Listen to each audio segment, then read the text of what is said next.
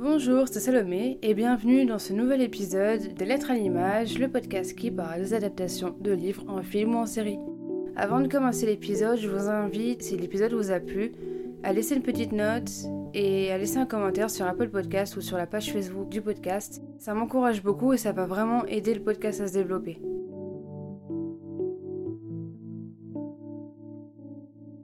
Qu'est-ce qui fait que tel ou tel film ou série est une bonne adaptation?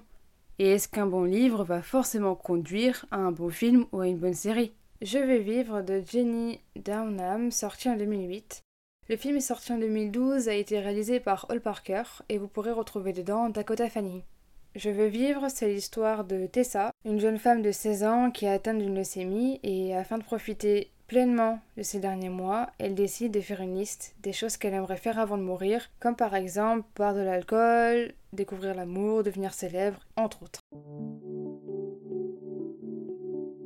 Le livre aborde des sujets importants, mais tristes, comme la mort, la maladie, mais avec une pointe d'humour. Même si le livre est triste, je trouve qu'il manque quelque chose pour le rendre poignant.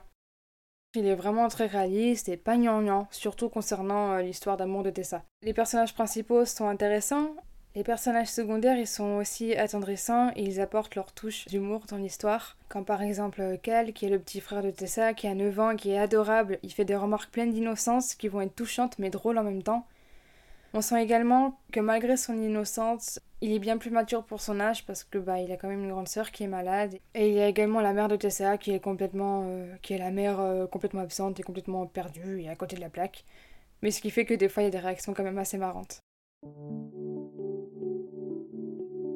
Concernant le film, ce qui est assez marrant, c'est qu'en fait, à la base, Je veux vivre, je l'avais prévu pour euh, le premier épisode et du coup c'était le premier film que je voyais après avoir lu le livre dans l'optique de créer un épisode.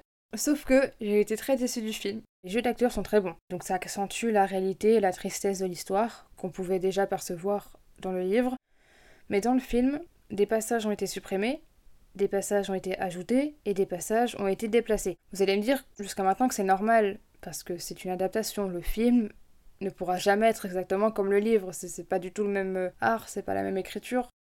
Mais parfois, les moments choisis pour rester dans le film ne sont pas forcément les mieux, à mon sens. Je vais vous donner un exemple d'un passage qui a été ajouté. C'est en rien un spoiler, ça va rien vous dévoiler sur l'histoire, c'est vraiment au tout début du film. Donc, comme je vous ai dit plus tôt, Tessa elle a une leucémie, donc elle a les cheveux courts, dû à des chimios.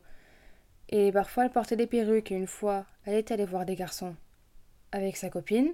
Un garçon commence à l'embrasser et lui caresse les cheveux, sauf que, bah bien sûr, en fait, il accroche la perruque en même temps. C'est une scène qui est assez comique, mais je trouve que ça, c'est une scène qui a été ajoutée qui ajoute une pente d'humour. Et franchement, le passage, il était vraiment comique et je l'ai pas regardé toute seule, ce film, et, et tous ceux avec qui je l'ai regardé, on a éclaté de rire. Pour moi, ça, c'est une valeur ajoutée du film.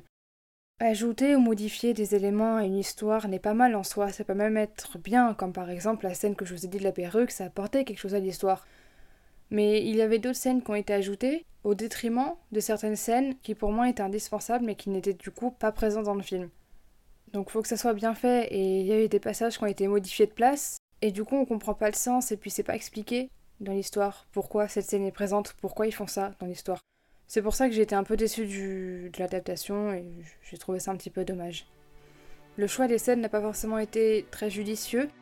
Pour moi, cette adaptation montre parfaitement le choix qu'ont les scénaristes et les réalisateurs des scènes qu'ils choisissent de mettre à l'écran. Merci d'avoir écouté l'épisode, j'espère qu'il vous aura plu. N'hésitez pas à me dire votre avis sur les adaptations dont j'ai parlé et à me recommander d'autres. N'hésitez pas non plus à vous abonner au podcast pour ne louper aucun épisode. A bientôt dans des lettres à l'image.